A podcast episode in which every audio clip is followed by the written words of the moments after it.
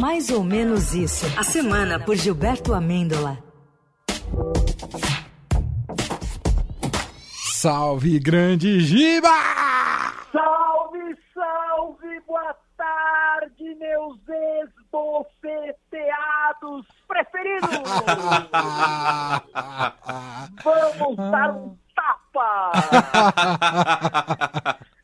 Sexta-feira, estou a 10 minutos das minhas férias, eu Ó. posso! É. Então, como assim, Giba? 10 minutinhos das minhas férias, tá quase, tá quase tá chegando. Tá chegando, eu tô num túnel e o trem nem vem em minha direção. Quantos brasileiros não imaginaram outra pessoa no lugar do Chris Rock, hein?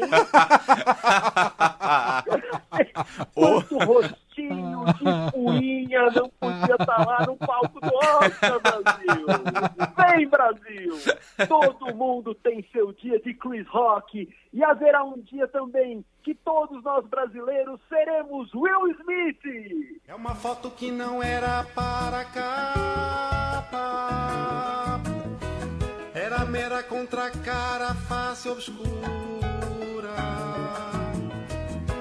Retrato da paura quando o cara se prepara para dar a cara tapa. É uma foto que não era para capa. Começou intelectual, o Giba. hoje. Hoje esse, esse é, é- é o arquivo das férias. É o arquivo das férias. Eu tô na paura, na paura. Ah, Podia, gente, podia ter dado uma briga generalizada, né? Imagina aqueles astros de Hollywood saindo no tapa. Uma, uma cena de pa- pastelão, tipo o filme dos Trapalhões dos anos 80. Javier Bardem tomando torta na cara. Spielberg um pescotapa. Aí vai. Eu intelectual hoje, Brasil. É só intelectualidade. fui elogiar. Não pode. Não pode elogiar antes da hora. É igual juiz e goleiro. Não pode elogiar. Mas que tapa na pantera, hein, Brasil? Esse, esse Oscar aí faltou a apresentação do grupo Tapa. Eu, eu nem lembro o nome do filme que ganhou o Oscar, mas o Tapa é eterno. É. Não vai esquecer quem tomou, quem deu e quem assistiu. Fica aí a dica para o próximo troféu imprensa, Prêmio Comunix e a PCA. Ó, você sabe que o APCA que a gente ganhou não foi a premiação ainda. Pode ficar a dica. Ah, fica aí, Brasil. Se alguém tiver alguma desavença aí no ar, é a É a hora. hora, é a hora. Mas olha, gente, mais confuso que a festa do Oscar foi a quinta-feira na política brasileira. Verdade. Rapaz, como diz um amigo meu, eu fiquei mais atrapalhado do que bolsonarista em livraria.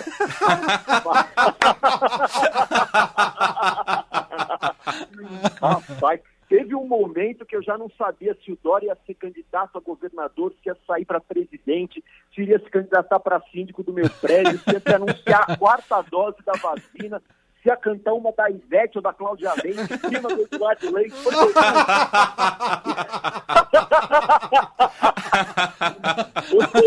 Podia acontecer qualquer coisa naquela coletiva dele ontem. Podia. Tá valendo tudo, tá valendo ele soltar o microfone de Mask Singer Brasil. Quem é o caranguejo? Aí aparecia outra. Não, e como se não bastasse, na mesma quinta-feira veio o Sérgio Moro, que saiu do Podemos com PH, entrou na União Faz a Força e disse que não era candidato à presidência no momento, e sei lá, não sei mais.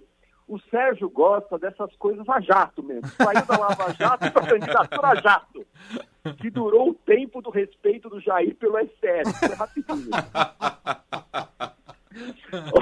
Olha, gente, essa confusão me lembrou essa música clássica dos morenos. Ouçam.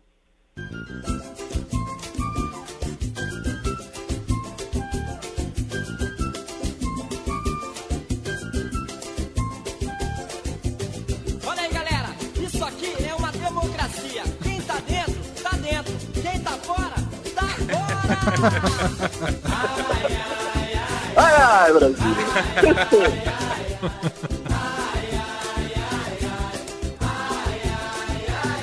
Festa de aniversário. A comida sem tempero. A bebida é à vontade. Mas no final tem um roteiro. Dória, tô dentro, tô fora. Foi o Moro, tô dentro, tô fora. Foi. Nossa, gente. E Teve, teve um tô dentro que eu lembrei agora. Quem anunciou a candidatura foi o José Maria Mael, gente. Não acredito. Um democrata cristão. Um cristão. Imagina, o Emael acorda um belo dia e fala: Eu vou me candidatar outra vez porque os ventos estão mudando. Esse ano vai. é, é maravilhoso.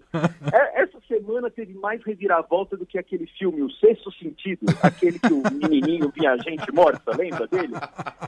Na, na- na versão brasileira de quinta-feira, o menininho, o menininho tinha um monte de candidatura morta levantando. Impressionante. Nossa, Maria, cansei.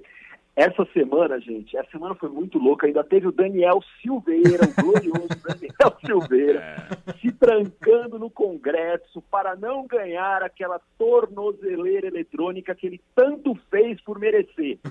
Olha, gente, por mim, tava de boa, viu? Colocava ele numa salinha e jogava a chave fora. Pô, lá mesmo, no Congresso, joga a chave fora. Imagina o desespero do deputado de ficar trancado em um ambiente onde se faz política e não supino.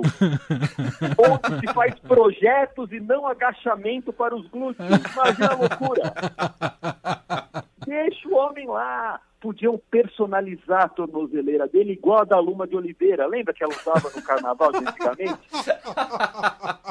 Só que ela usava uma coleira, né? A coleira em homenagem ao Henrique Batista. É. Isso. Que o glória. Daniel Silveira podia, né, usar uma tornozeleira de pescoço, tornozeleira de pescoço. Olha que lindo, maravilhosa. Com o nome gravado brilhante, Jair. Tal. Ia ser lindo, cara. Nossa, Maria, toda essa questão do Daniel Silveira me lembrou essa música belíssima do Ivan Lins. Ouça. Jogue a cópia da chave debaixo da porta para não ter motivo de pensar joga a cópia da chave por debaixo da porta, Brasil.